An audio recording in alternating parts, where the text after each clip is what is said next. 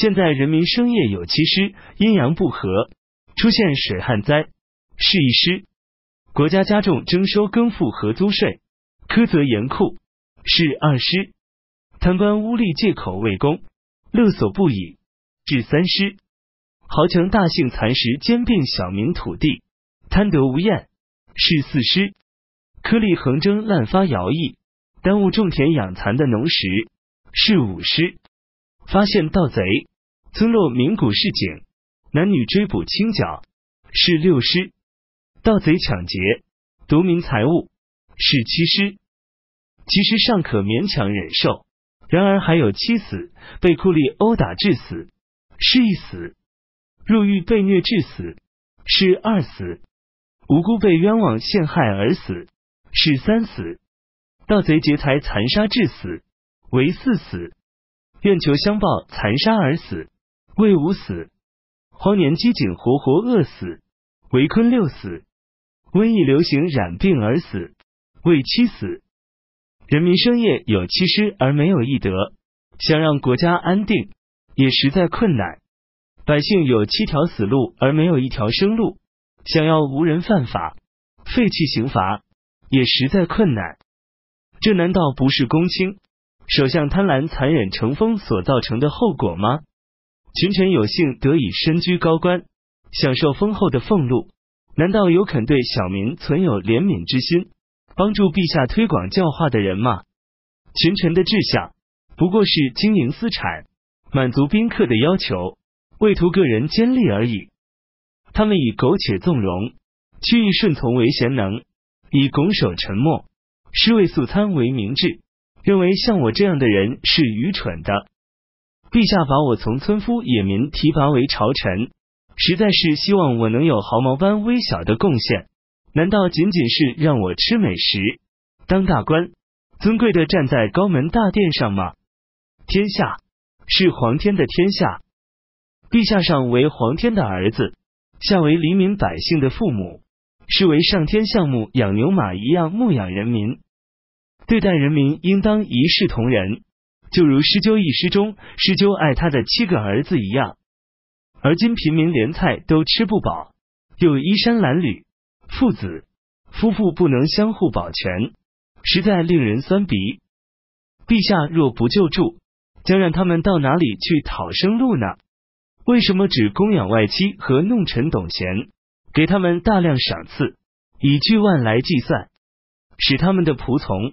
宾客把酒当水，把肉当豆叶来挥霍，他们的奴仆侍从都因而成了富翁，这不是皇天的本意啊！再说汝昌侯富商，没有功劳却被封爵，官爵并不是陛下的官爵，乃是天下的官爵。陛下选取之人不配受此官，此官也不应加给此人，却希望上天高兴，民众心服，岂不困难吗？方阳侯孙宠、夷陵侯西夫公，辩才足以改变众人的观点，强悍能够独立，这是奸人中的魁首，乱世惑众最为厉害的人物，应及时罢黜斥退他们。那些外戚何幼童不懂儒学经术的，都应让他们辞职，去找老师学习儒术。请速征召前大司马傅喜，使他领导外戚。前大司空何武。施丹、前丞相孔光、前左将军彭宣，儒学经术都学自名师，而官位都高列三公。公胜任司职，郡国都慎重的向朝廷推荐人才。这些人都可委以重任。陛下前些时因一点小事不能容忍，就罢退了何武等人，使天下人失望。陛下对那么多没有功劳德性的人尚且能容忍。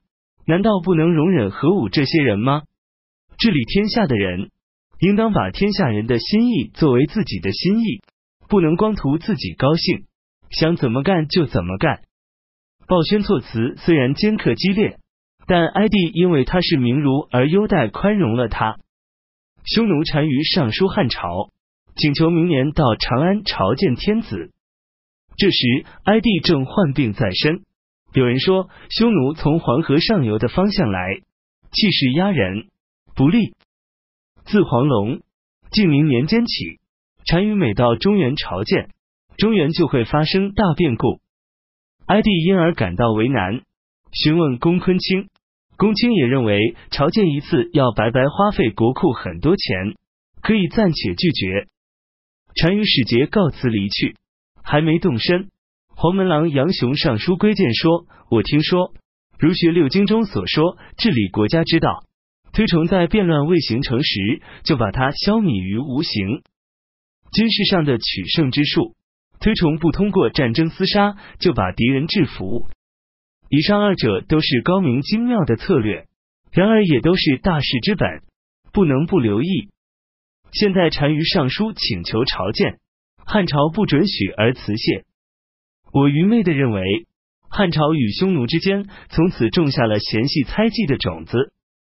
匈奴原本是武帝不能使其臣服，三王对其无法控制的强国，不能使汉匈之间产生嫌隙猜忌是至为明显的。我不敢追溯太远的历史，仅以秦朝以来的史实说明这个问题。以秦始皇的强大、蒙恬的雄威，仍然不敢窥伺西河，而是修筑长城作为边界。等到汉朝兴起之初，以高祖的威力和英明，三十万汉军仍被匈奴围困在平城。当时高祖手下善于出奇计的谋士、筹划决策的谋臣非常多。最后，所以能脱身的原因，世人无法知道，因而也无法言说。又如吕后时，匈奴背里傲慢，信赖大臣们灵活处置，将言辞谦卑的回信送给单于，才把危机化解。到了孝文帝时，匈奴大举侵犯北部边境，侦察骑兵甚至深入雍城、甘泉，京师震撼。朝廷派三位将军率军驻扎在棘门、细柳、坝上，以防备匈奴。数月才撤回。孝武皇帝即位，设下马邑之谋，想引诱匈奴主力深入，结果白白浪费钱财，劳顿军队，连一个匈奴人都没看见，更何况单于本人的面目呢？此后，武帝深思国家存亡大计，规划安定万年的策略。于是动员数十万大军，派卫青、霍去病统帅，前后十余年，渡过西河，横穿大漠，攻破盐山，袭击单于王庭，跑遍了匈奴的国土，追逐奔逃的单于和匈奴的残兵败将，在狼居胥山祭天，在孤眼山祭地，到达瀚海，擒获明王，贵族数百人之多。自此之后。匈奴震惊恐惧，越发迫切要求和亲，然而仍不肯向汉朝称臣。再说，前世之人难道乐于耗费无法计量的钱财，征发无罪的国民，到边塞狼烟以北去求一时痛快吗？那是由于没有一次的辛劳，就得不到长久的安逸；不暂时花费钱财，就不能有永远的安宁。因此，狠下心投入百万大军，摧之于恶虎之口，搬运国库的钱财，填平匈奴庐山的沟壑，而不后悔。到本始初年，匈奴有凶暴不驯之心，企图劫掠乌孙，侵夺乌孙公主。于是朝廷派五员大将，率领十五万骑兵去袭击他们。当时很少有所斩获，仅仅是宣扬了我朝的武威。表明我军势如万军雷霆，行动如疾风罢了。虽然空去空返，不失兵卒，但由于没有斩获，朝廷还是诛杀了两位将军。因为北方的蛮族不顺服，中原就不能高枕安卧。及至元康神爵年间，朝廷政治异常清明，社会风气十分良好，皇恩广施，而匈奴发生内乱。五个单于争夺王位，日逐王和呼韩邪单于率领本国百姓坤死心塌地归顺朝廷，匍匐称臣。然而朝廷仍然对他们采取笼络政策，打算不把他们置于直接统治之下。自此以后，匈奴希望朝见的，朝廷不拒绝；不想来的，也不勉强。这是为什么呢？因为外国人天性凶猛好怒。体魄魁梧健壮，凭借一身蛮力和盛气，教化他们从善很难，引导他们作恶却很容易。他们性格倔强，难以屈服，与他们保持和平状态十分难得。所以他们为顺服时，朝廷劳师远攻，耗尽国力，腐蚀沙场，血流成河，攻坚破城，打败敌人，是那样的艰难。已经降服之后，朝廷慰藉安抚，赠送礼物，接待的礼节隆重威严，欲这样完备周详。过去汉军曾攻破大渊的都城，踏平乌桓的堡垒，袭击孤增的大营，扫荡荡解的战场，砍断朝鲜的旌旗，拔取两越的旗帜。历时短的战役不过一个月，长得也不超过半年，就已在蛮夷王庭耕田种植，扫除原来的聚落，设置郡县，犹如云被扫尽，席被卷起，不给后世留下祸根。唯独北方的匈奴却不能如此，他们才是中国真正强硬的敌手，与东西南三方的敌人相比有天壤之别。前世对匈奴甚为重视，现在也不能轻易改变态度而等闲视之。而今匈奴单于归心仁义，怀着诚恳之心，准备离开王庭，来长安朝见陛下，这乃是前代遗留下的和平之策。神灵所盼望出现的太平盛景，国家虽然为此要有所破费，也是不得不如此。怎么能用匈奴从上游来，气势压人这样的话加以拒绝，推说以后再来而不约定确切日期，使匈奴与朝廷疏远，勾销往昔的恩德，打开将来的裂痕？如果单于由猜疑而生嫌隙，含恨在心，仗势以前有和好之言。将借着上述那些话，把怨恨归于汉朝，趁势断绝与汉朝的关系，最终放弃臣服之心。那时威慑不住他，劝喻不了他，怎能不成为大患呢？眼明的人能看到无形的东西，耳聪的人能听到无声的音赏。假如真能事先防患于未然，即使不动兵革，也会令忧患不生。否则。一旦产生嫌隙之后，虽然智者辛苦策划于内，善变者出使奔忙于外，还是不如嫌隙没有发生的时候。况且从前开拓西域，制服车师，设置西域都护，管理西域三十六个城邦国家，其是为了防备康居？乌孙能越过白龙堆沙漠，进犯我西部边境呢？乃是为了遏制匈奴。一百年艰苦奋斗获得的和平安定局面，就要在一天之内破坏掉；花费十分费用取得的胜利成果，却因爱惜一分而令其全部付之东流。我私下里为国家感到不安，望陛下在尚未发生变乱和尚未爆发战争时稍加留意，以遏制边疆战祸的萌生。奏章呈上，哀帝醒悟，于是召回匈奴使者。更换至单于的国书，表示允许单于朝见。随后赏赐杨雄丝帛五十匹，黄金十斤。